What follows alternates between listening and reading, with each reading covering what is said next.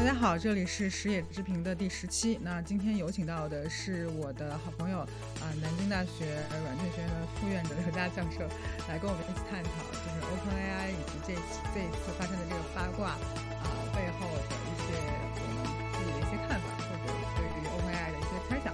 然后呃，如果有如果有人看过我的书的话，会知道就是刘佳教授在我的新书封面是给我。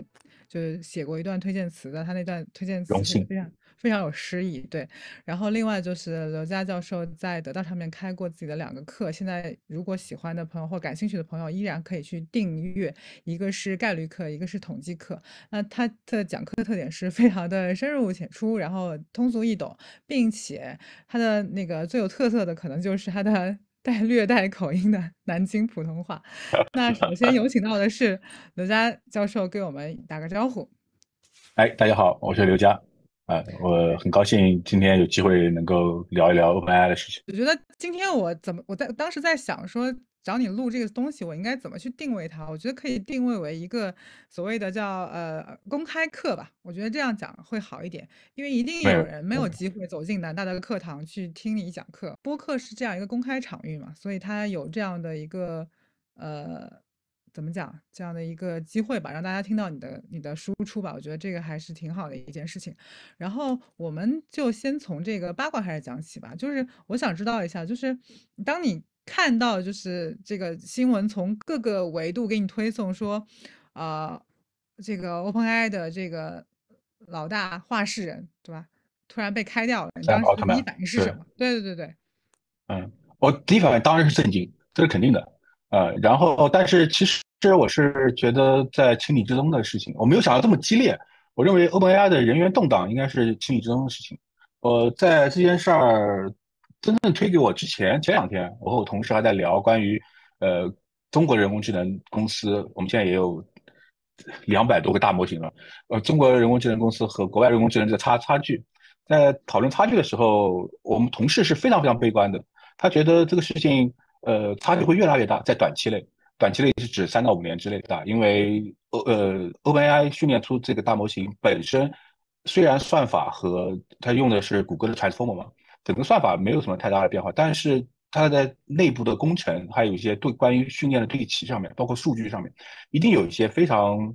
呃巧妙的东西，或者有有工程基础的东西。而这些东西的差距，所有做大模型的人都得踩过相应的坑，因为 OpenAI 至少已经踩了很多年的坑了，踩过相应的坑才能追得上。而这种踩坑的过程中间，OpenAI 也许发布现在的 GPT 中间有很多坑是非常幸运的趟过了。但是这些后后续追赶的公司很有可能会被这个也要也要趟同样的坑，而在趟同样坑的过程中间，我们大家知道，呃，在某些技术上来说，是吃惯了鱼翅就吃不了粉丝了。用过好的 GPT，你很难很难回过头来再去用呃文心一言。我不是说文心一言做的不好，我就是说你 GPT 能给你很很好的回应，那么文心一言也许不那么好的时候，你是不会想用用的。这就跟芯片一样。所以就会导致胜者通吃的这种状况，所以大家会非常非常的悲观，认为这个过程可能会越来在短期内会越来越大。当时我的态度是，我觉得没有那么悲观。我认为一个公司，一个新创公司，如果突然的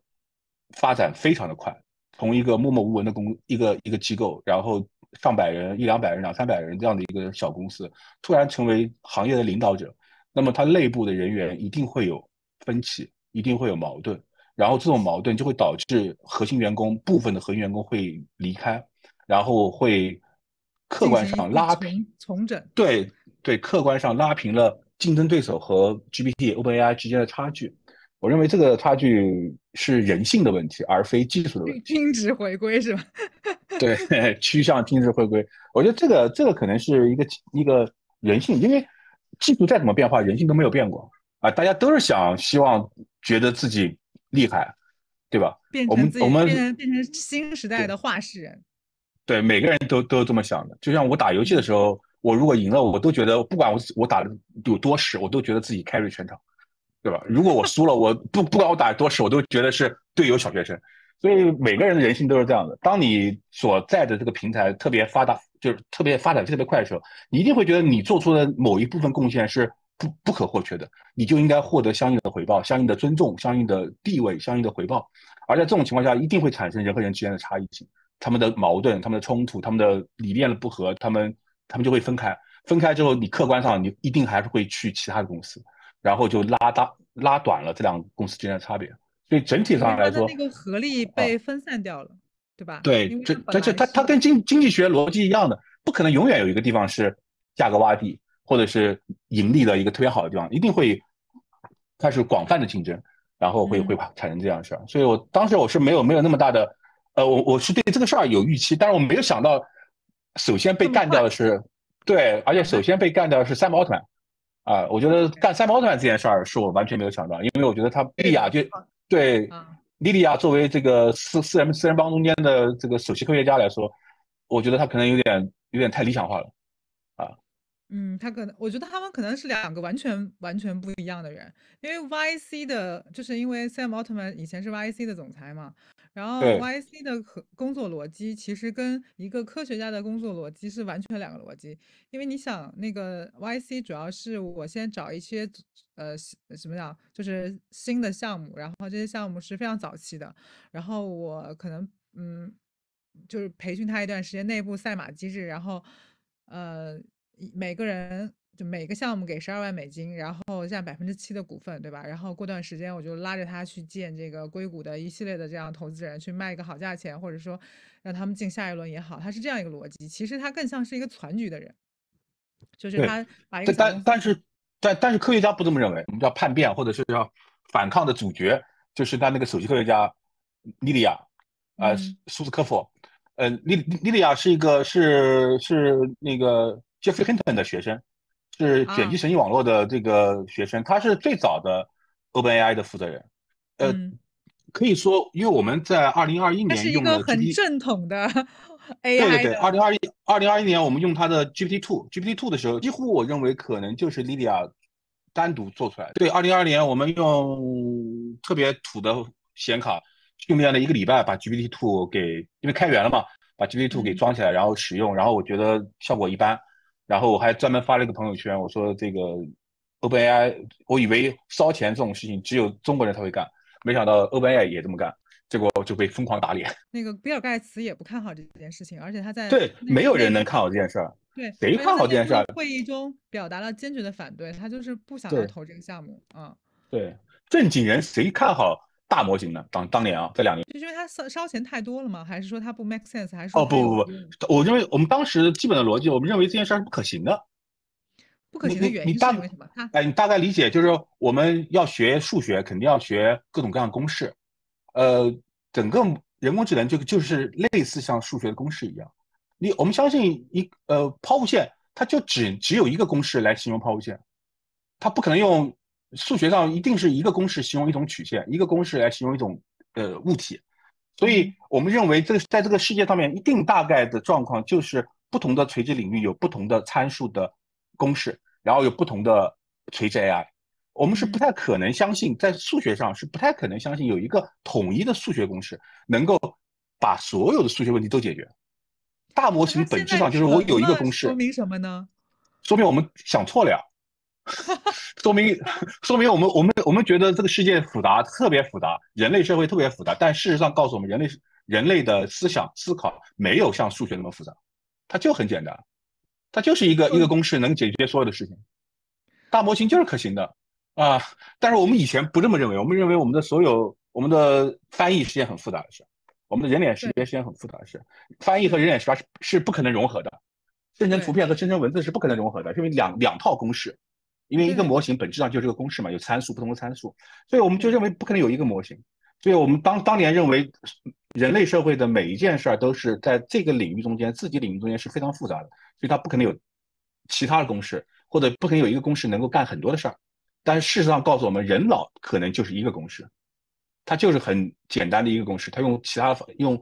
举一反三也好，用我们叫呃 small scale learning 这种这种大模型做出来之后，才会才会那个。所以现在你会看到很多视频网站上面就会有郭德纲用英文，然后他的声音也是他的声音去说相声。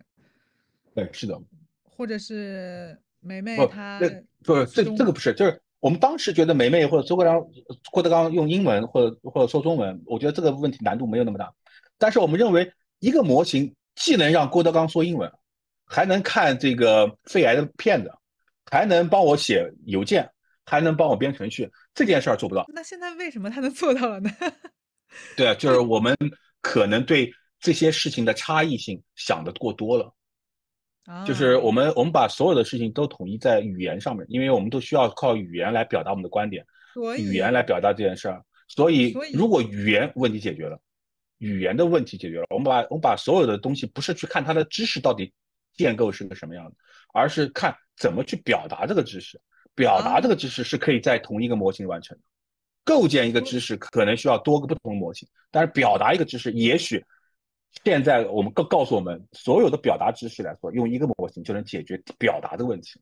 所以，OpenAI 在就文字处理方面是非常杰出的。就像我昨天跟你说，我说我 用 OpenAI 帮我写一个研究计划，对吧？然后用英文写，然后说要引用文献，然后我就用了两个东西，我用了中国的那个，我不知道你听过没有，应该是清华的，叫质朴质朴轻言，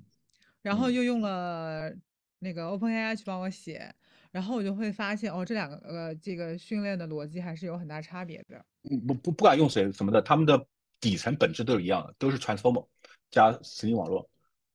对，这都是一样的。它出来的结果但是它它对，就是训练的过程一定有一些我们不，因为它没有开源嘛，所以它一定有我们不为所知的一些工程技巧。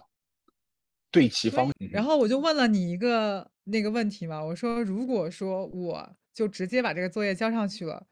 我自己会有一些内心的，就是道德的这个惶恐，惶恐。对我要不要交？我感觉自己在作弊。就是对于我来讲，我觉得他非常像是在作弊，因为其实我是偷懒嘛，我完全没有付出任何的行动，甚至我都没有读过它。嗯，因为 OpenAI 它是就是那个它可以快速的可能十几二十篇文献迅速的引用到，而我首先找到这十几二十篇外文文献，从不同网站找到。是一个很费事的事情，然后我还要把这些文献都啃下来，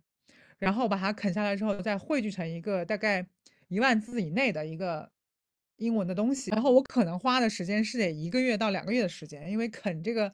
信息的输出啊，到我脑子里输入到我脑子里还是需要这个时间的，然后我再把它写出来，可能写的时间是最短的，但前期是很长的，但 OpenAI 可能只花了半小时不到的时间。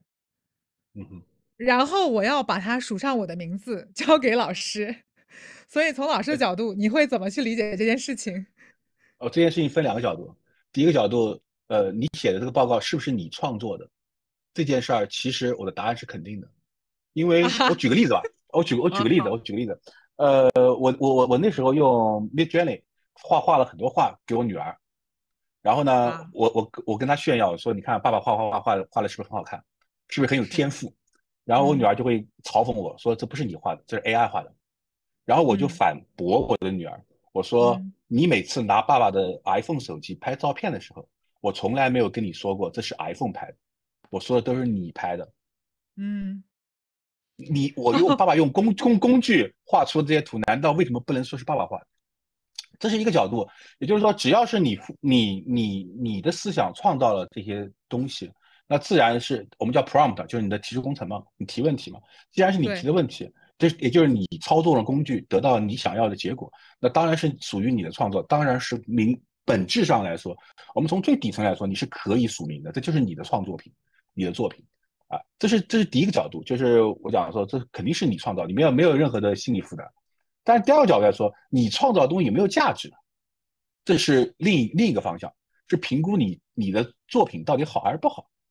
我觉得，如果你没有增增加任何，对你没有增加任何的增量，我觉得就不算你的东西，啊，比如说我举个例子，还是跟拍照片一样，你拿 iPhone 手机，我们俩都拿 iPhone 手机拍照片，但是你拍就很好看，我拍就很不好看，中间为什么呢？因为你给这张照片赋予了一些工具没有带来的那些审美，对审美和构图，这就是你的价值。我们人类的。整个活动，所有的专业活动，我简单的说，不就是输入加处理加输出吗？对。而人工智能或者是 OpenAI 的人工智能 GPT 或者以后的所有的工具，它都是解决输入和输出的问题。就是输入我们把它叫多多能化。原来我不会英语，让 OpenAI 能帮我翻译。我原来要需要花很多很长的时间去整理文献，OpenAI 能够帮我把文献整理好。这就是它让输入变得简单了，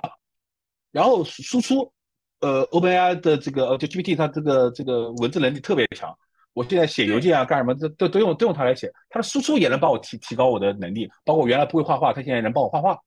但是什么叫价值？价值不是输入和输出，价值是中间那个，就是你到底 process 中间你的处理，你给输入的信息增加了什么？你的增量到底在什么？然后再输出，这个增量的部分才是核心的价值。我说你的工作有意义，是指你在输出输入和输出之间，你给输入增增加了一些你的想法。你的角度、你的视野、你的智、你你你的你的思考、你的智慧，而这才是所谓的价值的评判标准。而以前我们的价值评判标准就你做的好不好看，那这是这是我们原来评论价。现在在未来未来十年之后，你只有有增量、有增量、有自己的想法、有自己的视角、有自己的思考，那才叫有价值。这个会不会是一个非常难的事情哦？第一点，我就是我刚才，比如你刚刚那段话给我的启发，第一个就是，其实，在某种程度上，我是提效了。比如说，那，OpenAI 可以帮我在短时间内搜索出，比如说十五篇呃英文文献，然后可能我自己已经节省掉了我去网站上一个个找的时间，因为我就是我以前看文献，我就是苦活嘛，就是嗯，谷呃就是谷歌文献，然后搜索，然后一个个翻，一个个翻，一个翻，我基本上是这样过的。然后现在可能短时间内他已经帮我提速了。我以前这个活得干半个月，我现在这活一个小时就能干完了，然后我能快速浏览到，对吧？这可能是呃我我以前比比比以前更便捷的地方。最后，比如说我让 OpenAI 帮我，因为我的某个议题写了某个大概的一个东西，然后可能我我自己本人最后要做的工作应该是把之前节省出来的。找文献的时间去干一些更有更更有产出的事情，对，就更有创造力的东西。对对对对对对，更有更更有你思想的东西，或者更有你审美的东西。啊，你要去选择，你你你所有对输入的选择，其实就是你的审美；你所有对输入的抽象和提升，就就就是你的你的价值。对，所以我现在所以我觉得对，对，那当然，你想看，你你想看，你原来讲的一句话叫做“我用谷歌搜索”。你想看没有谷歌搜索的时候你会怎么样？我们当年没有谷歌搜索的时候，我的老师的老师他们看文献真的都得去国外去买那些论文集，买回来之后，然后去自己在论文集里面一个个翻，没有全文检索。那那那就那就不是两三个月，快速对，那就那就不是两三个月，那可能两两三年他才能往前走一步，对不对？所以，他这个给我们节约了时间去干应该更更有意义的事，应该更有意义的事。我们原来的工作中间，百分之八十的工作，我我我不知道你是是不是这样。我每天百分之八十事务性的工作，没有在上面有提升价值的东西。我大概工作中间只有百分之二十是有提升价值，是我看了很多书，然后我抽象总结，然后思考用什么样的方式去表达。那这些才是我认为可能是有价值的东西。而这些有价值的东西只占我的工作时间百分之二十，而现在有可能会提高的更多。但是如果这么讲的话，其实它某种程度上会不会造成更大的分化？就是有创造意识的人，他会更因为帮他节约了时间、提高了效率而去干更有价值的事情。但更多的人可能觉得说他是帮我节约了一个帮助我偷懒了，剩下的时间我就待着。是的，呃，他他也不他也没有创造力嘛，他也不创造新的事情，他就觉得说，老师今天让我写一个英文邮件，我就用呃 Chat GPT 或者用 OpenAI 去写一个邮件，然后就结束了。但有些人可能就说，我要有更多的，我要在这个基础上做我的创造。对，他就好像在某种上应该会加速这个人类的。在三月份出来之后，我跟我的学生上课的时候讲这方面的事儿，我讲了，我说，呃。这波人工智能 GPT 为代表的大模型或者生成式人工智能，他们最大的价值是把优秀的人和普通的人给分分开了，优秀的和普通人之间的差距被无未来会被无限制的拉大，就更加割裂这个世界。对对对，就有一批特别优秀的，他们的才华就会会更大程度的发挥出来。我们软件行业有一个大牛，呃，那个就是做敏捷的，他在。Twitter 上面就 X 上面，他他发当年四月份还是五月份发了个推，他说，呃，他百分之九十的技能被 GPT 取代了，但是他剩下的百分之十的技能被 GPT 放大了一千倍。你能理解大概这个这个过程？对，它就是一个技术杠杆。对，它就是每每个工具都是杠杆，每个工具都是让你的自己的创造力能够规模的发挥的一个杠杆。我自己会觉得，我自己会觉得是这样的，因为我写东西，我自己的感觉就是，因为以前我我是大量的直书的购买者或者爱好者，然后我自己会把需要把每本书几乎就之前我所有书几乎都是从头翻到尾翻完的，但我现在就是很多书我觉得不值得看嘛，所以我就很快的翻过去。然后大概心里有个印象，等我要用的时候，我发现我只要根据我脑中的那个记忆，然后搜索一下 Google，就几乎能搜索出来。我觉得它大大的节约了我的效率。而 OpenAI 的逻辑就是它可能会更大程度的节省你的效率。也许我们每天未来未来每天有百分之五十的时间可以做真正有创造性的工作，或者就是打游戏，过做做真正有娱乐性的工作。就是极大的让人类产生了某种自由，对，是的，越自由的社会越有创造性，但是也创造性都集中在少数人手中。我认为未来最最有价值的工作就是领导者和人的关系，领导者、连接者，然后真正的创意、真正的创造者，然后手工艺者，就这四种人。就就是有一些无可替代的这种所谓的看不见的 skill，就是。我们需要的是为什么要有领导者、有有连接者？因为我们需要意义，我们需要组织，而意义和组织是靠人来获得的，这这是很难靠工具来完成的。然后第二第二个呢，就是我们要往前走，我们要对这个世界有往前走和保留我们我们整个人类社会的历史的记忆，这是这是人类社人类和其他动物的最大的差异性。那么我觉得往前走就靠你的人类真正的创意。真正的有价值的创有有带所打引号的所谓审美的创造性，然后第二个就是保留保留那那就是手工，你真的纯可以必须得靠人来完成的事情。我们现在就是所有的手工，其实你只要想留，我我我们我们为什么喜欢有些人喜欢陶艺，喜欢盘串，那是因为这上面有人类共识嘛，有有人类大家觉得这件事儿是有意义的，就是意义是人赋予的。我们人对吧？我们我们我们人本作为动物有什么意义？没有意义。我们唯一的意义就是传递 DNA，没有没有除此之外的意义。但是人类会创造一些意义。我们认为，呃，在景德镇手工烧陶的，在窑这里面手工烧陶的，虽然它它的成品不不如那个什么呃我们机器的机械化生对精精准，但是它的那种缺憾就是美的。为什么美？就是因为有我们人类的记忆，有人类的共识，有时代的烙印。有文化啊，所以我想到就是之前有一个摄影师站在那个呃兵马俑面前，然后他说他哭了，是因为他看到兵马俑的那个人的脸上有几千年前捏烧制这个人烧制这个兵马俑的这个人的指纹在上面。对，是的。然后就说这个东西穿越了千年，然后。对对，这不就是自己想想象出来的吗？我那天跟我学生讲，说我我我八十岁之后，我我我如果能活到八十岁的话，我八十岁了之后，如果在养老院里面，那时候肯定周围全是机器人了，已经能够特别美好的把我伺候的很好。但是我仍然非常非常希望，一养老院里面有一个女女的护士，每天过来过来骂我两句。我都会非常每天都都期待那个那那个时刻的到来。下午三点他会过来给我药，然后骂骂我两句。对我就是你知道人的意义都不我们我们所谓的意义感或者幸福感都是靠人来给给予的，而本质上来说不是靠机器给的。当然我我不知道我的女儿或者我女儿的孩子他们那一辈是不是可以机器赋予它的意义，但是我至少我们现在这帮已经出生的人来说，他们的意义的获得其实只能由人来获得，对不对？我我我觉得，就是因为现在其实，在网上交友很方便嘛。比如说，你微信上面，比如说我微信上面有好几千个人，但是我依然会觉得，我自以前会觉得说，呃，见不见面没有差别。但我后来发现，见不见面，有没有共同做过一些事情，和比如说有更长久的这种呃事物性的链接，其实它真的就跟以前的社会是一样的。就是如果说我们从来没有见过面，但是我们啊在网上打过招呼，我们会迅速的在我们的记忆里它。弱化掉，但如果我们，见过面，做过一些事情，然后即使我们不常见面，其实它的这种链接还是在的。就是我我也不知道怎么去概括这个东西，但我最近的感触是因为是这样的，因为你的手机里面的人越来越多，我现在手机里面有六七千个人，那跟我产你你可能这些人应该我都见过。你你你太多了，你的你的工作太多了。我我手机里面、微信里面常年都是只有一千个人以内，而且还大部分都是学生。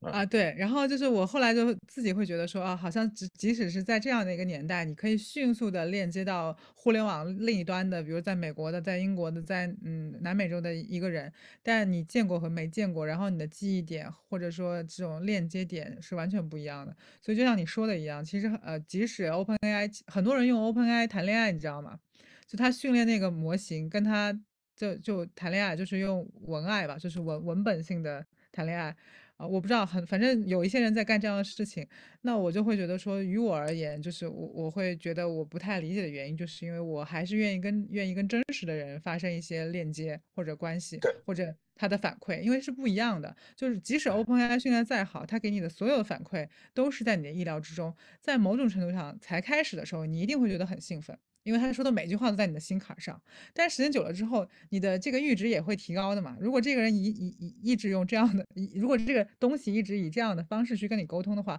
你也能快速的怎么讲？就就他一定没有人的这种变动啊、微表情啊、微动作来的有意义，或者说有有有有乐趣我。我我以前我我以前经常讲，说错误才是人类快乐的源泉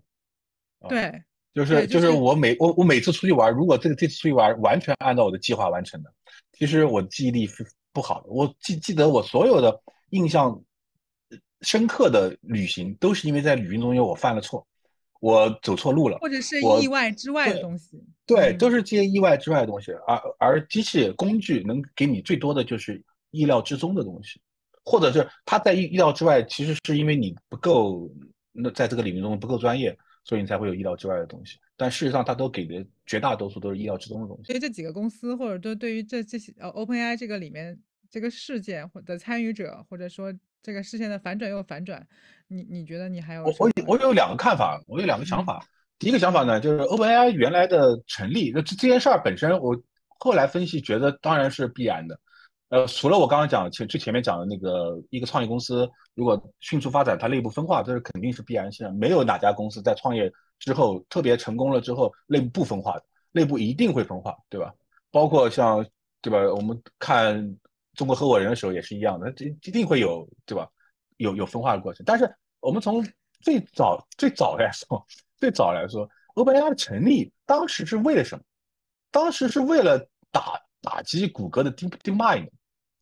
啊，对马斯克也好，YC 也好，那个对山姆奥特曼也好，他们为什么要成立 OpenAI？那就是因为二零一五年的时候，他们和比彼得蒂尔和那个山姆阿尔阿尔特曼他们几个硅谷的精英们召开了一个小型的聚会，原因是因为他为了对抗谷歌的人工智能的不信任，要发起一家非盈利性的机构来做另一个 AGI，他让保证保证人工智能不被少数人垄断，这就是他当年的想法呀。所以他招招来了伊伊利亚，伊利亚是三门，是伊利亚是科科学家了，神经网络的的的那个人学生，多伦多大学的啊，然后他们来做这件事儿。但是事实上，为什么马斯克跟他们产生了矛盾？因为马斯克想把他们合到自己的特斯拉里面去，然后产生了矛盾。呃，而所以 OpenAI 所以马斯克还对就后面就走了嘛，他对走了走了，他投了一个多亿，然后就走了嘛。啊，但但是其实其实本质上来说，到了最后，一个商业化的东西，它必然会触及到所谓的东西，所谓的开源或者是非盈利这件事儿。你要想有个商业突破，你是很难用非盈利的方式来形成商业突破的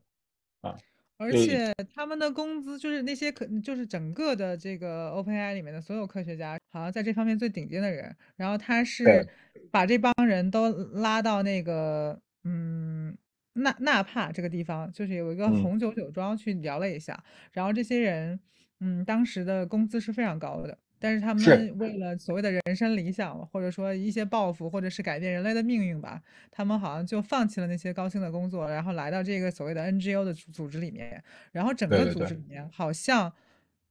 呃，Greg 的工资是最高的，呃，嗯，应该呃是伊利亚还是 Greg 的工资是最高的，大概是一伊利。亚是一对，一一百一一百六十万，一百六十万美金。对，然后第二名是一个八十万美金的，我不知道是谁，反正就是这这两个人工资是最最高的，其他人的工资都都很一般，但他们其实本质上在硅谷那一块好像都是非常厉害的科学家，然后他们的工资都非常高，然后都他们投入到这个里面去，那而且他们当时在研发的时候，其实压力也是很大的，因为一直在投入嘛，然后他没有这个所谓的。盈利，那对于对于赛姆奥特曼来说，他其实是背负很大压力的嘛，因为你每天每一睁眼，可能就是这一年一百个亿烧出去的话，其实对于一个创始人来讲，或者是发起人来讲，我觉得压力还是很大的。他总是要想说，我怎么去变现吧？呃，基本的态度可能就跟这个相关，因为伊利亚是 Jeffrey Hunt 的学生，Jeffrey Hunt 当年做出神经网络之后，在呃，Imaginet 比赛拿拿弄完之后，最后拿了好几千万的美金，跟他两个学生分掉了，中间就有伊利亚。所以伊利亚他其实是不缺钱的，他他呃人生早早就实现了这个这个状况，但是他确实想投入到这个非盈利过程，他有有有有情怀，有愿景。当然是因为有钱了之后，我我个人这个粗浅认为是他是有钱了之后才有情怀，不好名利，不好权利，就想让 AI 能为人类服务。对吧？我我觉得这种人反而更难管理。当然，当然，他是绝对的技术骨干，他才是真正的 GPT 之父。我们三毛奥特曼是一个不搞技术、只讲故事的 CEO。你能你们能理解这件事情？我懂三毛奥特曼他他是一个他不是一个，对他是个传奇的人。但是我们现实上这次这次政变吧，我们叫政变，这次风波，事实上证明了一件事儿，就是科技的发展得靠传奇的人。因为他可能更像是一个怎么讲？就是因为在这个团队里面，比如说大牛的科学家一大堆，他们每个人的 ego 都很强，然后还有一帮所谓的怎么讲？呃，数呃码农们再去训练这个模型，就干一些更基础的活，对吧？对。但是你想想看，这 OpenAI 七百七十名员工，这次活动有七百人，接近七百人签署了董事会的联名信，就是说他们要辞职，要要萨萨默他们回来。三毛奥特曼在公司里面的这个影响力，跟这这帮这帮马龙的影响力其实是极大的。反而伊利亚这种纯正的科学家、真正的大流、真正的 GPT 之父，影响力没有那么大。说明 OpenAI 其实是三毛奥特曼 carry 的，而伊利亚跟我打游戏一样的犯了一个打游戏的错误，他觉得自己 carry 了全场，但其实是三毛奥特曼 carry。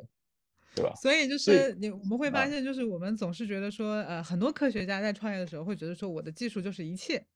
但实际上技术和真正的投放到市场，以及怎么让它生钱，怎么让它赚钱，怎么让它更好在这个市场中运作，其实呃是比怎么讲，是靠一个科学家肯定是远远不够的，它一定是一个合力的结果，就是得有人懂商业，得有人懂融资，然后得有人。我我我我我不赞成是个合力的结果，我甚至赞成就可能就是奥特曼的领导力。就是这话我可不敢说，你知道吗？咱俩这个，咱俩这个就是屁股决定了，我不能说这种话，就只能你说，因为你是搞技术。对，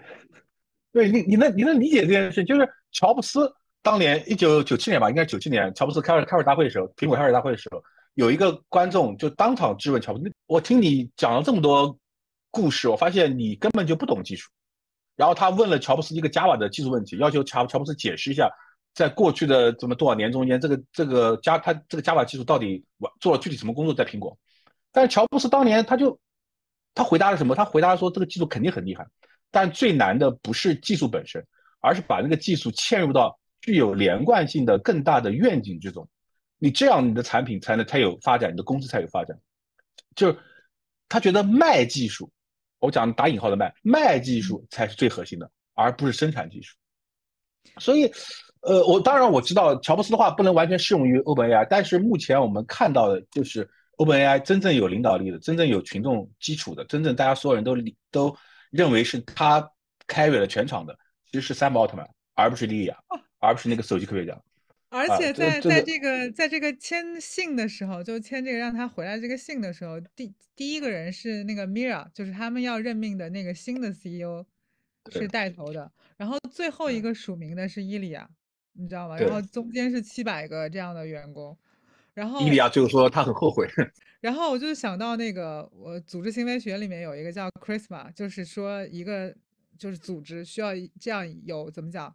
呃，精神偶像还是什么，就是一个灵魂性的人物。对，然后通常来说，嗯，通常来说，比如说像乔布斯这样的，其实大部分都不是真正的完全懂技术的那个，可能这个东西就是就是得能把这个技术变成一个愿景，对，变成一个更大的我，甚至觉得中国，对我甚至觉得中国最缺就这种人。就是？是就是就是愿景，他这种能讲出独特的、有人格化的愿景，而且它的可信度和这个能掌握这个愿景的人密切相关。就是就是基尔德说叫叫叫叫企业家叫神域的输出者。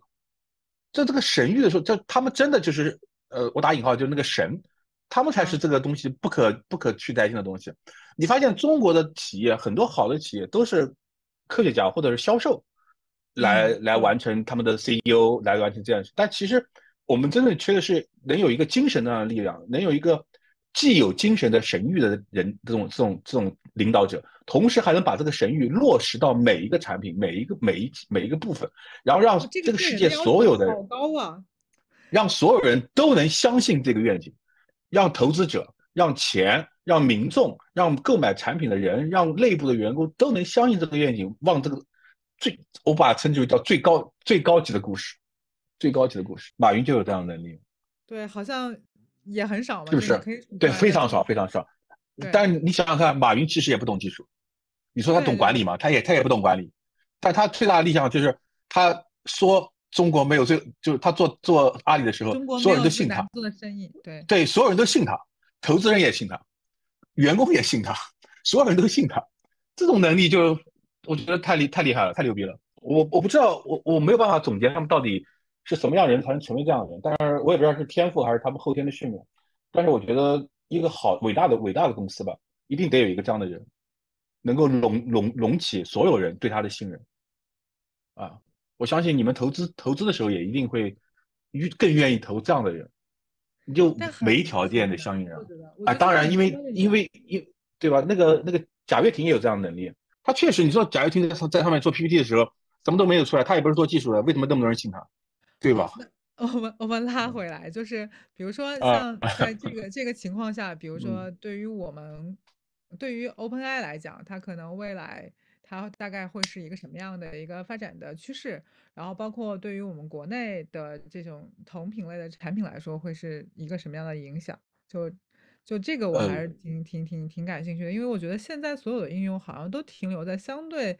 比较基础的地方，就像昨天我们说的一样，你觉得它的文字处理能力挺好的，可能图画处理能力也挺好的，但其他的方面可能还是相对来说比较粗浅的。包括现在我们运用的这个 OpenAI 的东西，其实是一个阉割版的嘛，因为它如果是一个真实的。就是被各个地方训练出来的东西，可能里面充满了一些不堪入目的东西，脏话或者是一些很危言耸听的事情，所以就是它我们现在用的东西是一个阉割版的，是它几个月前的阉割版，就是它几个月前训练出来了，然后由人类具体的去筛查哪些东西是不能放出来的，然后把它们全部删掉，然后现在给了我们一个进化版的东西。呃，从我角度来讲，呃，你你讲的阉割版这件事情，对我人对我们来说，就是叫价值观对齐。价值观对齐是一是一项技术啊，不管这个技术怎么用，但是价值观对齐这件事情是是比较重要的一个让它可用的一个一个一个一个方式。呃，我认为我我们现在处在叫我把它称之为叫做很多人跟我们讲叫前 GPT 时代，叫前 AGI 的时代。呃，就是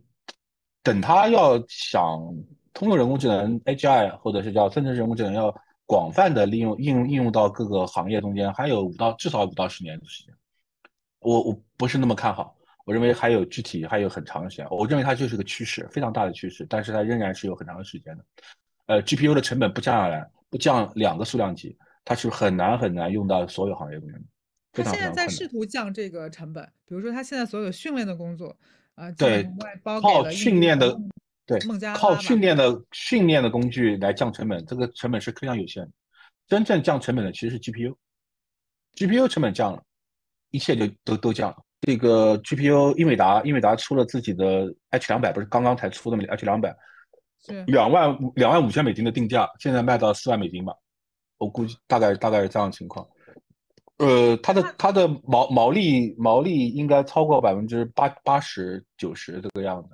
它大概相当于茅台嘛。那怎么才能降这个成本呢？好像很难啊，就是这个竞争，竞争，只有靠竞争才能降成本，没有竞争就没有降成本的机会。就是必须得有一家公司也能生产出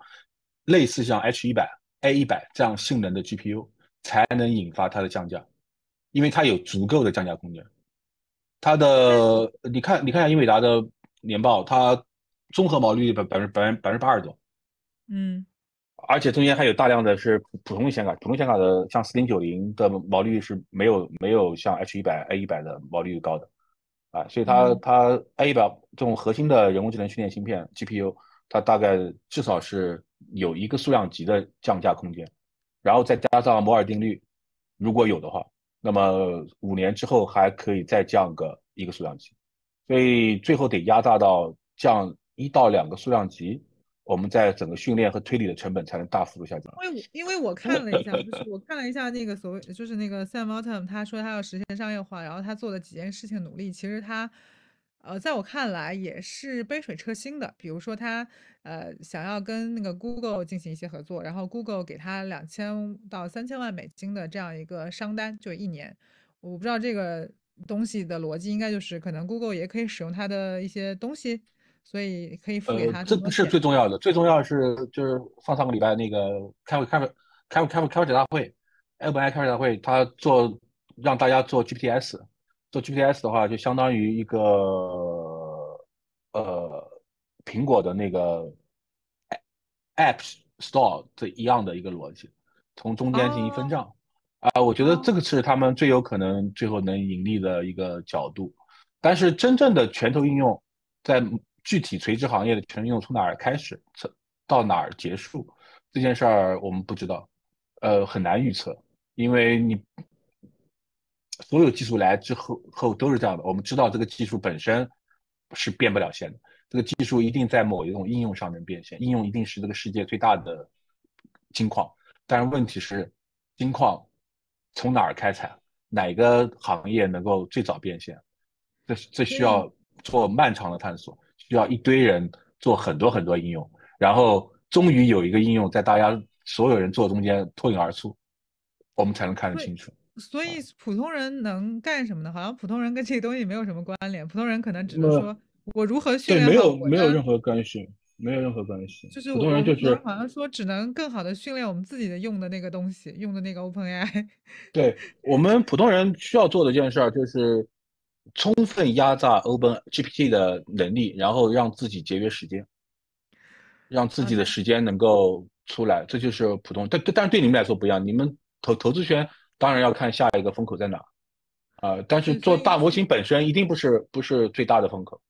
因为大模型一定是收敛的嘛。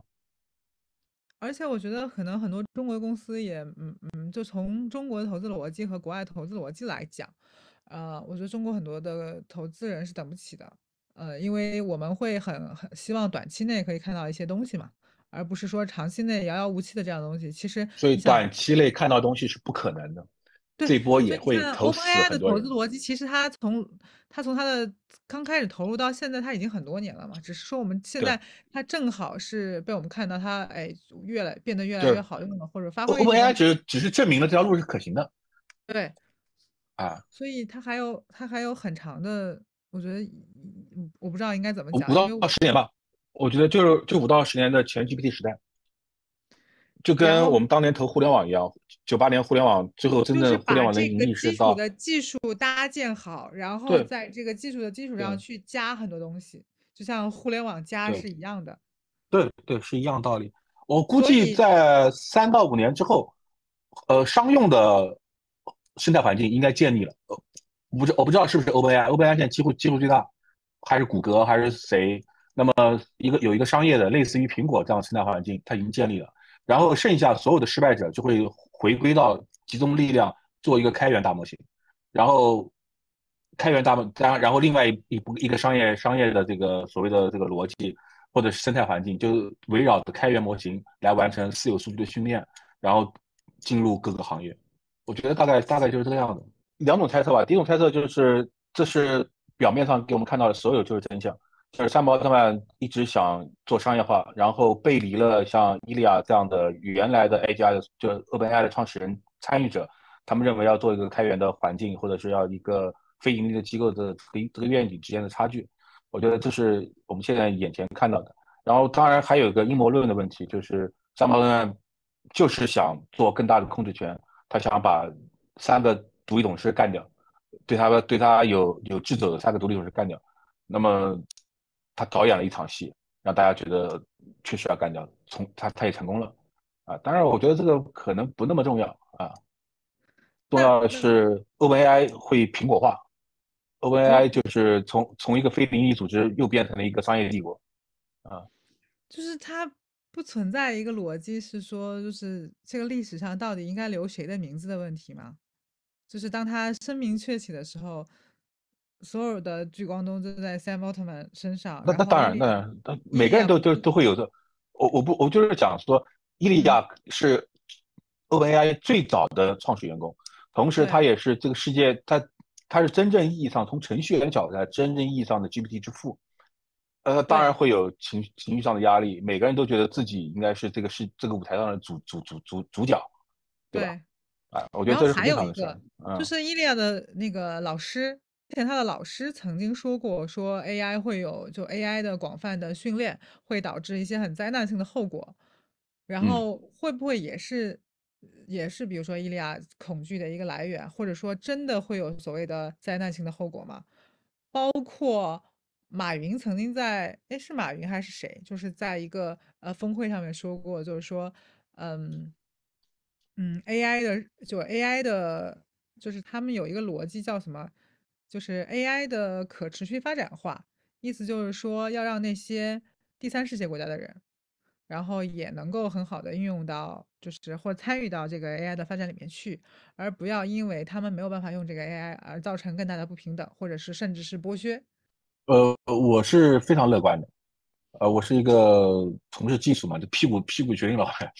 啊，我认为 OpenAI 是就人工智能本身就不是一个，它是一个概率模型。他本身就不是真的懂这件事儿，不是真的有意识。啊，虽然我没办法证明他没有意识，但是他确实，我认为他就，当然这个因为证明有没有意识，主要是靠你对意识的定义了。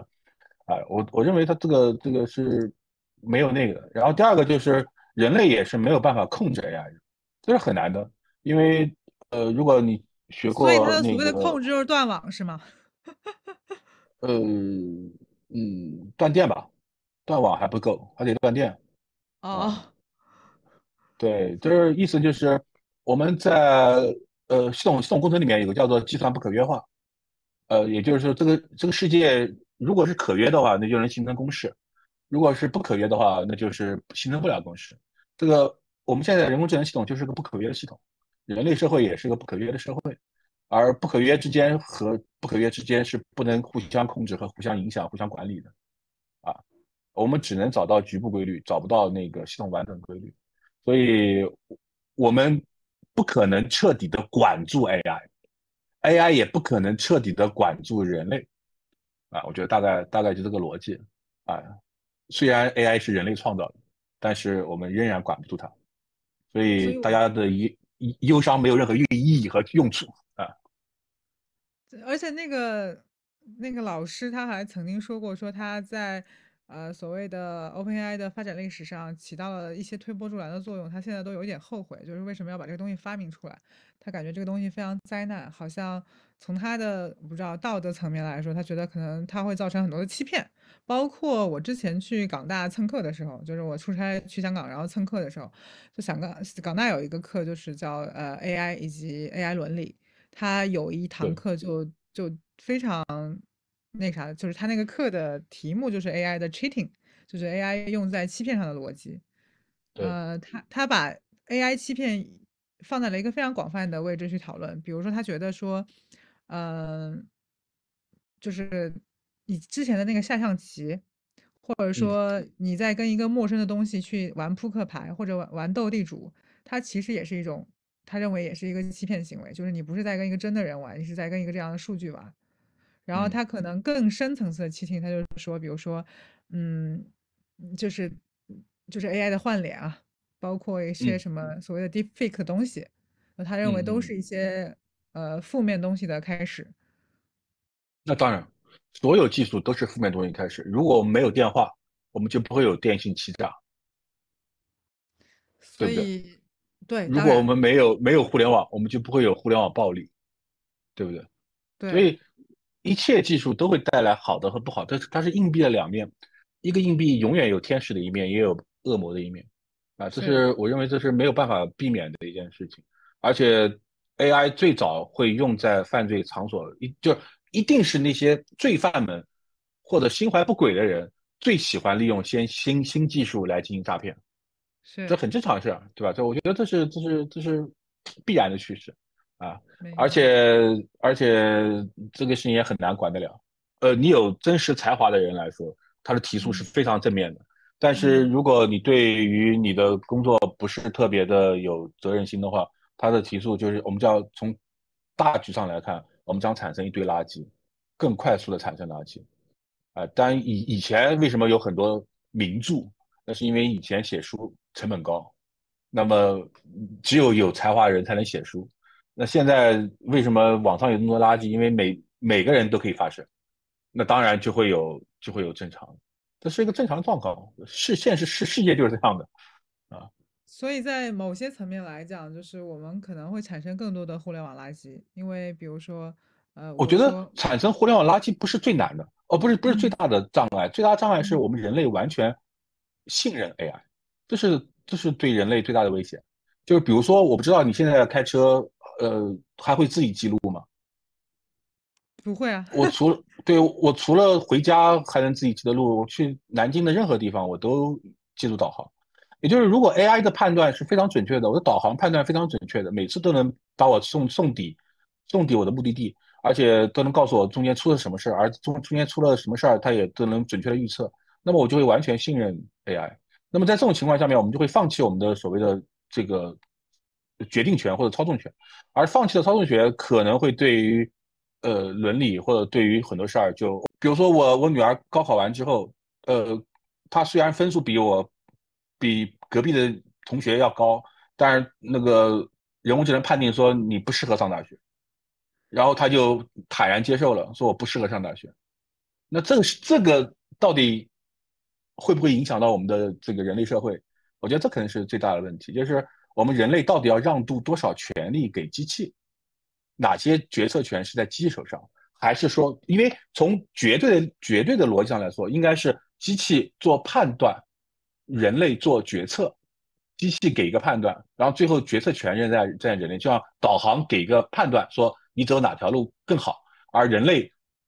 真正驾驶的汽车告诉你我应该走哪条路，对吧？但是如果如果人类完全相信了它，人类就把这个最后的那个决策的权利让渡给了 AI。那么决策权利让渡给 AI，到底让渡多少，人类就没有风险？让渡让渡多少，人类社会的伦理也好，制度也好，所有的人类之间的人和人之间的关系也好，它会产生风险。那这个度到底在什么地方？我觉得我们现在都不知道。但是我的风险就在这儿，我们到底应该让渡多少？什么地方该让渡？但是从人人性角度来说，如果 AI 能够帮我做更好的预测，能够给我大幅度的提效，那我偷懒的角度来说，我都肯定就让渡了。我把我所有的决策权都让渡给他了，让他来安排我的生活，这是最好的，这是最简单的。而这这这点就会造成呃各种各样的所谓的这种灾难性的后果。对我刚我刚刚讲不是说把那个优秀和普通拉开了吗？那么所有普通人，他们存在的价值就没有就没有那么大价值了，他们就会听从 AI，他们把会把自己的决策权让渡出来。那么让渡出来之后后果是什么？我我不知道，这这是文科的，就是人人文的这些人的思考的方向啊。但是它当然是一定会解放生产力，一定让每个人的效率提高，让真正有价值、有创造力的东西涌现出来。但是对于普通人来说不一定好。就一个我我我经常举举的那个例子，大航海时代对全球的经济发展是有巨大的推动作用。但是对于美洲的原住民来说，大航海时代是一个灾难性的事件。所以，我认为我就是坐在计算机学科的这个角度来说，我认为未来也是这样，就是一个技术的变化对全人来说是好事，但对每一个具体人来说未必是好事，或者对于某一类群体来说未必是好事。而人工智能这一波的变化很有可能不是只不只影响像美洲原住民这样的一个小群体，可能影响的是很七十亿人、六十五亿人这样的一个大群体。大概我。对我就会习惯性站在弱弱者那面去思考，就是比如说我们都会讲说这个时代的发展是悬浮的，因为它在高速发展，所有人类都在围着技术在进行一个高速的旋转中。就是比如说我利用呃我利用这个电脑，包括网络，然后做一些所谓的数字化生产。比如说咱们就在做一个数字化的生产，就是一个播客的东西，对吧？那对。呃，那很可能在这个我们在围着这个时代发展呃旋转的悬浮的过程中，像很多，比如说我的父母，他可能不是互联网的原住民，对吧？他可能对于本来就是对于上网这件事情，可能就是就是不像我们这么精通，对吧？他可能只是会简单的一些东西，然后这些人可能会就会完全的被这个 AI 的这个东西脱离，就是怎么讲，就是甩出在这个人类发展的这个主要的这个漩涡里，对。就是他好像就是完全被弄出去了，他就加剧了这个所谓的分化也好，所谓的阶级也好，我不知道。好像反过来说，对于个体的一个鞭策作用，更多的应该是我们要更快的，或者说更聪明的去快速的筛选某些信息，因为现在的垃圾太多了。但是从人类社会来讲，AI 是决定不了人类社会探索方向的。那些顶级的人会决定我们的人类方向、人类的价值观。人类的选选选取，但是必然是这样。比如说，我举个例子，我举个例子，我我我们在 OpenAI 在 GPT 里面，你要问一些跟非常隐性的跟这个这个男女歧视相关的东西，那么它 OpenAI 是一定会就 GPT 一定会告诉你，你的题目上有有关于男女男女歧视的问题，你这样是不对的。那本质上来说，这个价值观会因为你使用 GPT。就会把这个价值观潜移默化的影响到你，对不对？那么，但是问题是，呃，我不是说这个价值观不对，而我是说人类社会是不是应该有更多的价值观？而 GPT 它只给你一个价值观，或者给你某些价值观，这个这个对未来会不会有影响？啊，我觉得可能是因为它经过人类道德筛查之后，它需要。但是问题是人，但是问题是人类道德本身就讲不清楚哪些是对的，哪些是错的。我们只能说价值观有不同，不能说哪个价值观是对的，哪个价值观是错的，对不对？对，这就是，哎，这就是说到了 GPT 的这个所谓的局限性，就它的局限性是。比如说，我们的人可以在世界各地发声，因为我们没有这样一个道德审查员的角色，所以我们可以在互联网上看到各种声音。那这就是构成了互联网的多元化，对吧？那因为有这样，就是 OpenAI 或者就有存在这样一个审判员的角色，所以它让你这些所有的政治不正确的问题，比如说不不仅是男女歧视的问题，或者男女不平等的问题，可能还有黑人的问题，还有这种。啊，就是黄种人的或者是什么非洲人的这种歧视问题，他可能一律从他的问题，对，清扫出去了。所以他其实，在某种程度上也阉割了这种就是世界的真相，或者说他能够清扫出我们现在普遍认为对的价值观，哦，就就是抽象出我们可能普遍对的价值观，他会不会在误误杀掉很多我们也其实也是对的价值观，或者叫多样性，对吧？他也也许未来如果是。美国的就也就 OpenAI 的 GPT，它一定跟它的训练训练的人价值观是对齐的。那么这个这个价值观是不是会影响到全世界？那么变成所谓的主流价值观，或者是甚至变成了唯一正确的价值观？那么它其实技术限定了价值观的对对错或者正确或者唯一性。那这就是所有我觉得科学家们那些发声的人，他们认为人工智能有风险的地方吧。但实际上，这个东西其实，在人类历史上无数次争斗过。它也不是说只是在 OpenAI 的这个语境下发生的，就是人类不管是呃男女的这不平等，这不是技术造成的，它只是会被技术放大而已。是，对不对？这个这个问题本身不是技术造成的，而是被就因为人类社会是没有共识的，所以在 AI 社会里面，AI 世界里面也没有办法有共识的对齐。没有共识的对齐下，那自然就会 AI 的视角是白左的视角，因为赛博特姆是一个因为因为训练训练 AI 的都是白左，对，所以 AI AI 的价值观就是白左的价值观。哦，我不是说白左价值观不对啊，我就是说它就是不是多样性的价值观，它就是一个单一价值观啊。那么为什么中国要训练大模型？中间我我非常赞同的就是因为我希望这个世界应该有多样性，应该有各个国家都有自己的某一些传统、某一些价值、某一些故事、某一些历史。但是里面，就我举个例子，我那天耿强老师耿老师说的，南大商学院一个老师说他搜索他的他的癖好比较比较比较独特，他搜索说柳如是是谁？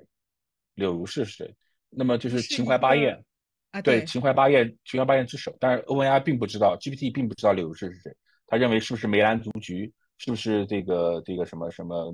唐唐宋八大家？那说明，呃，OpenAI 根本就没有训练过中国的这些小故事，没有没有作为语料训练过去。那么，呃，如果 OpenAI 一统的，就是 GPT 一统的世界，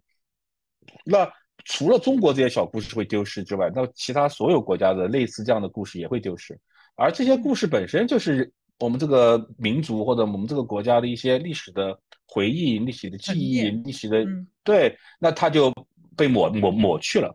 对吧？被抹去了。那么被抹去了到底是对还是不对？我们有没有办法把它抹回来？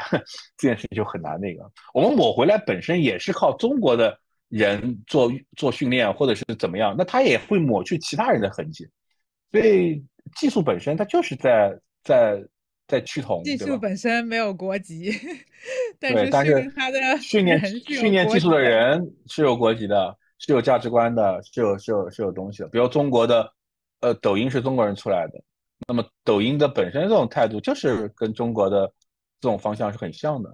就拥有这个，你再怎么样去去做 TikTok 中间让每个人的发声的的控制方式，它就是有这样的特征，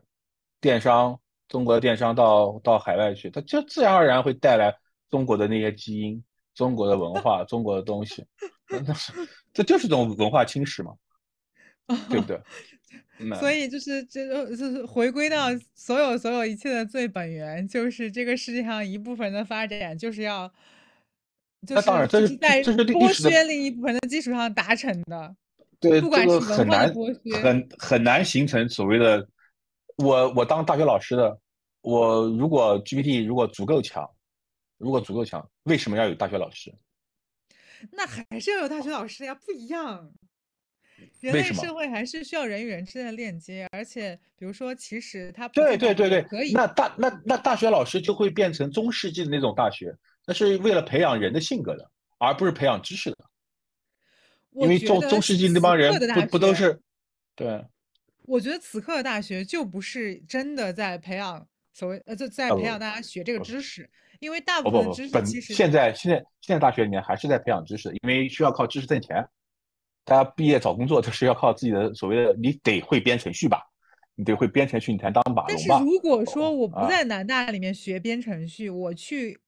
课我去市面上的一个所谓的培训班儿。对，那不管怎么样，我们我们我我我们现在的所有的培训机构都是在教你技能的。但是如果你想想看，如果如果现在我们的人工智能能编程序了，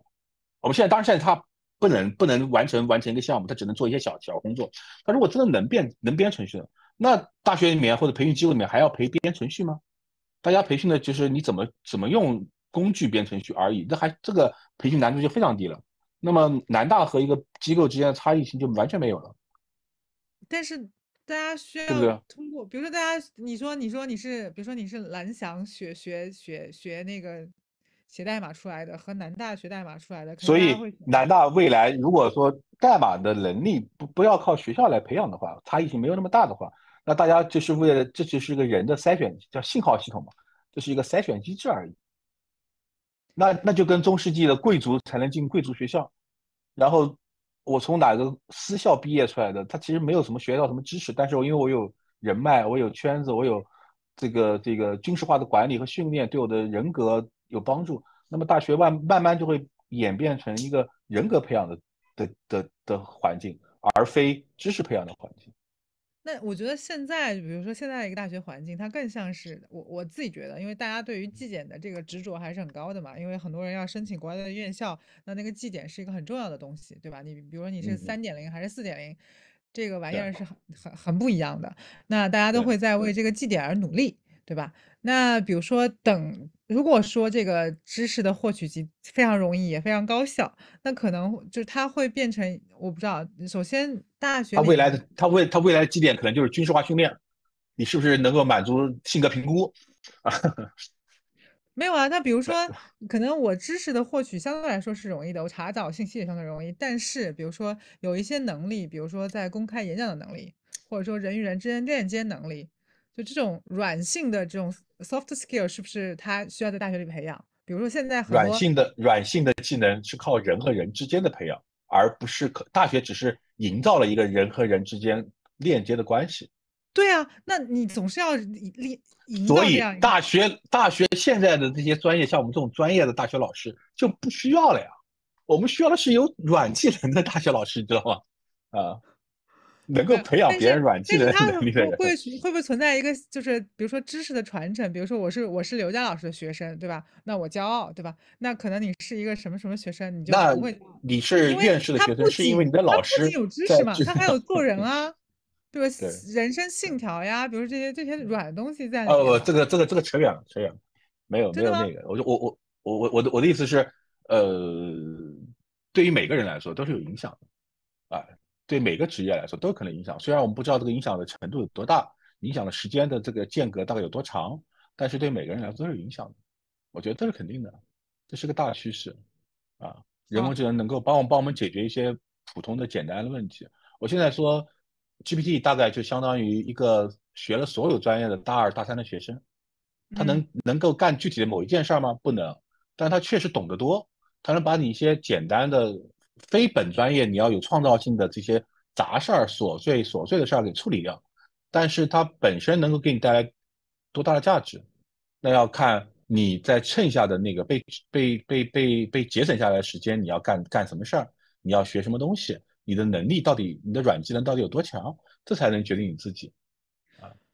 比如说，我要写一篇作文，假设我今年小学四年级，我要写一篇作文，对吧？我要写一篇八百字的作文，是描述描述，比如说我的父亲，对吧？那 ChatGPT 很快就能帮我把这个我的父亲写出来了，但实际上我并没有掌握这个能力。对，是的。那所以关关键的问题在于，如果 GPT 发展的很快，未来很好，我们的小学，像我女儿，我们的小学就不会要求你写作文。或者是要求你写作文有自己独特的想法，这件事儿对老师的要求就会改变。我女儿现在就用 GPT 写作文，她现在唯一的唯一的唯一的要求就是她她三年级，小学三年级，但她现在唯一的要求是什么？她觉得 GPT 写的太好，她每次写完之后都是优，都得上台去讲读自己的作文，她觉得很难过。那么那么那么，当然如果所有小朋友都会用 GPT 来写作文的话，那会出现什么情况？那老师的评价标准会发生变化。老师的培养方向发生变化，我在想，是就是一个只有你的小孩用了 GPT 去写作文，而其他小孩没有用到，他们还在哼哧哼哧的写，或者他的父母觉得这是一个作弊的行为，所以他们阻止他们。我不知道，反正我家我家女儿现在写写完作文之后都要自己改改改改一遍，把它改的差一点。哎呦，你不知道 GPT 的文文字能力有多强？在干些什么事情呢？玩游戏啊？好吧。对，然后跟跟他跟跟跟跟同学们跟姐妹们聊天啊，啊，好吧，那他那他在他考试的时候不会写不出来吗？因为他不是他真的具备这个技能，实际上，但考试的逻辑没有变过呀，他还是要说你。对对对，这这就是他最大的问题，所以他自己改作文的过程中间反而是对他的训练，他的训练不是写作文，而是改作文。啊，对。对，这就这就这就我我个人认为，这可能是对他的训练，啊，他他他已经能看到特别好的东西了，比如说像我们以前英英英语培训的时候，写英文作文是多么多么复杂、多费事儿的一件事儿，得有一个老师来帮你改，要不然你很难提高，对吧？那现在有一个 GPT 能帮你写一个非常好看的英语英语作文，能帮你改作文，之后，那那你多出来的时间，如果你花花在玩上面，那那你就没有提高，那你花在你去理解为什么 GPT 要这么改。你可以怎么怎么写，能够比 GPT 写的还要好，那你就有可能真的掌握，或者真的有快速的提高。那我问一个问题，比如说他有没有学其他的兴趣兴趣兴趣班？哎呀，他没有什么兴趣。我的意思就是说，如果说，呃，现在因为现在中产阶级其实鸡娃鸡的还是挺厉害的，你你你就是比如说你家小孩肯定是个例外，因为很多中产阶级其实鸡娃鸡的非常厉害，比如说他们学钢琴，比如说学小提琴，比如说学画画，啊，比如学很多嗯东西，比如说也有什么写毛笔字这些乱七八糟的东西。就嗯，如果说一个人去学画画，但 ChatGPT 或者 OpenAI 已经能画得非常好了，那他还或者说包括写作文这件事，他已经能写得非常好了。那他去学这个东西的意义和目的是什么？对于他个人来讲，人类还是需要而且像你这么开放的家长，你也允许他用 ChatGPT 写作文，那这这你懂我意思吗？就是你也允许他干，这样的事，对，我明白了。那因为我觉得写作文、做数学题在未来不是竞争优势。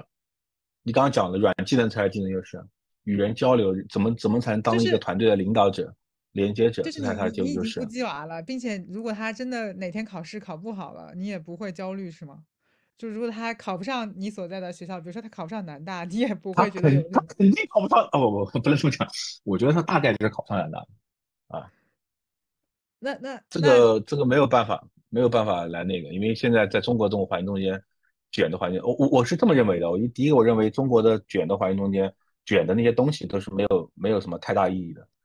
啊，卷的都是你会做题，而不是真的懂数学，这是卷的意义没有那么大啊。然后呢，第二个是未来你也不是靠这样的卷的能力，能在工作岗位中间能够，或者在创造价值中间，不讲工作岗位，创造价值中间能够创造出真的与众不同的价值。哎，而现在大家所有人都在做最好的人，做 the best，而不是再去追求唯一 only。我觉得未来小朋友的方向应该是做一个在某个领域你有 only 的这种想法的人，而不是做一个 best 的人。啊，我大概这个想法吧，但是我也不知道该怎么办，我也在茫茫然和迷惑之中。我也不知道他现在他现在就三年级，我也不知道到了五年级、六年级之后我会不会焦虑，我会不会难过。但是嗯，确实，我也觉得现在学的东西没有什么意义。在特别在他们毕业的时候，G P 人工智能的发展，也许在私有模型或者是在某些垂直性的模型中间，能够干掉很多很多的事儿。那他们的意义到底在什么地方？他学这些知识，学这些做做微积分、做数学题，到底什么意义在什么地方？我也不知道，因为我觉得是没有意义的。但是学习的过程中间，肯定是能培养你的专注力，培养你的创造力。培养你对这个知识的这种运用的能力，培养你和同学之间交流接触的这种软技能，我觉得这些过程中间是有意义的。就是理论上来说，学习所有的知识在未来都是没有价值的，但是学习知识的过程其实是有价值的。这，是他偶尔的想法啊。我觉得可能还是你的不，我我我没。有引导他，我我我我能做的就是，我就是我希望能够在十年之内，在他中学期间，他能找到自己擅长的事情，不要去找他自自己喜欢的事儿，就早点找到自己擅长的事儿吧。我也不知道能不能找到，但是我相信每个人都有自己擅长的事儿啊，每个人都在某一个领域中间有特别与众不同的 only 的东西。我希望他能找到 only 的东西。我也不希望他成为 best，他也做不到 best 啊。赛博奥特曼这次这个事儿本身，我觉得我虽然是很惊讶的，但不意外啊。我觉嗯得这个是一个必然趋势。这件事儿对于整个全球的人工智能领域来说，其实是个好事儿。人员只要流动起来，就像自由市场只要出来，那一定会产生良性的竞争，而产生良性的竞争，就一定会对于人工智能的发展是有帮助的。我觉得这是我第一点。第二点总结的是，我想说，就是我们目前人工智能领域仍然没有没有定性下来，我还需要有五到十年时间才能完整的把这个竞争格局定下来。中国到底是哪家大模型能走出来？因为大模型的领领域一定是收敛的，对我来说，我我个人现在目前的看法就一定是收敛的，一定是一一家独大能够通吃的啊，所以我觉得我也不知道是什么样的。那么嗯在第第三点，就是在没有定型的这个情况下，我认为现在做应用这件事儿本身来说，虽然各个公司都希望开发者或者是人人们在自己的大模型平台上做应用，包括百度、李彦宏他们，包括像山姆奥特曼，都是希望有更多的人参与，来构建起自己的生态。我觉得这件事儿，绝大部分的参与者，一开始的参与者都是，呃，炮灰，那个分那个啊那个分母，那个分母，那个让让所有人走走出那条道路的一个基础。啊，所以现在的对于应用的投资，我觉得，嗯，我看了，我听了大概几百个创意的项目，我觉得这个差距还很大啊，端到端生成没有前途的，它需要有一些复杂的逻辑和复杂的私有高高质量的私有数据，然后第四点就是对每个具体的人来说。呃，我们现在能做的这件事情，我也因为你想再多的未来，对眼下都没有任何意义啊，因为再多的未来，我们的预测都可能是假的，都可能是不可能发生。就像你在四 G 的时候是不可能知道四 G 的时候出来的最多的是移动支付和短视频，对吧？我们所有对未来的想象都是都是可笑的，但是我们能做的就是能够借助工具，能够缩短自己的工作时间，能够把自己工作自己的生活时间投入到。可能自己觉得更有意义的事情上面，我觉得这就是我大概的一个想法。好，呃，一起，这这这这就是我个人想法，不能没有没有不不作数的啊。嗯，好，那今天就先这样吧。可以啊，好。的，谢谢谢谢小野，拜拜拜拜，嗯嗯。